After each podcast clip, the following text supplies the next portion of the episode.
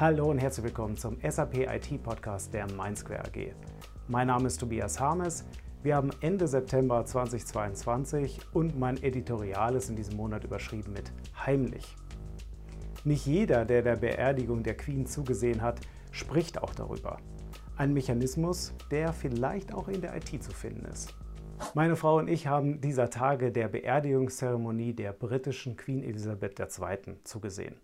Also nicht nur in den Nachrichten, sondern im Live-TV mit Kommentatorenspur der royalen Experten. Offensichtlich auch nicht alleine, scheint es doch das bisher größte TV-Spektakel aller Zeiten gewesen zu sein, mit ja, 4,1 Milliarden Zuschauern. Allerdings sollte man den Zahlen sicherlich etwas misstrauisch begegnen. Doch so oder so, es werden wohl einige gewesen sein. Und interessanterweise geben auch Kollegen und Bekannte hinter vorgehaltener Hand zu, selbst auch zugesehen zu haben. Vorgehaltene Hand deshalb, weil man sich selbst nicht so ganz erklären kann, woher die Faszination für so eine Veranstaltung kommt. Ich möchte nicht respektlos sein, doch die Queen hatte vor allem repräsentative Rechte und Pflichten und spielte damit für uns in Deutschland eigentlich keine Rolle. Noch dazu kommt das Amt aus einer Zeit, wo vor allem die eigene Herkunft bestimmt hat über das Schicksal und die Zukunft. Vielleicht ist Königskult im Fernsehen ansehen auch einer der sogenannten Guilty Pleasures. Das ist ja ungefähr alles das, was Spaß macht, aber über das man nicht so gerne redet, weil es vielleicht gesellschaftlich als nicht so wertvoll angesehen wird. Bei sowas fällt mir allerdings, die Königsfamilie in allen Ehren, weniger das britische Königshaus ein. Vielmehr denke ich da an einen Prozess, den ich mit Python und Power Automate vier Stunden lang automatisiert habe, der einmal im Jahr vorkommt und mich manuell wahrscheinlich 23 Minuten gekostet hätte. Das Skript amortisiert sich ja immerhin nach 10 Jahren, wenn sich nichts ändert.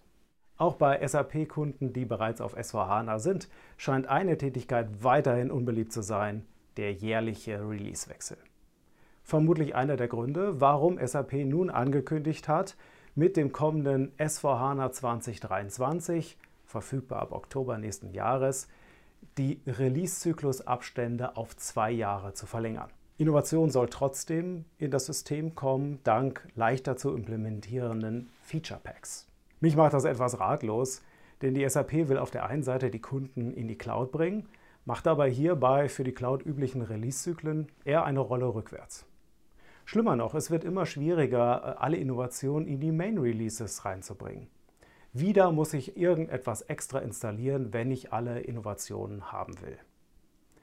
Machen wir am Ende wieder Enhancement Packages, der nett klingende Name für Releasewechsel. Henry Ford wird zitiert mit, wenn ich die Menschen gefragt hätte, was sie wollen, hätten sie gesagt, schnellere Pferde.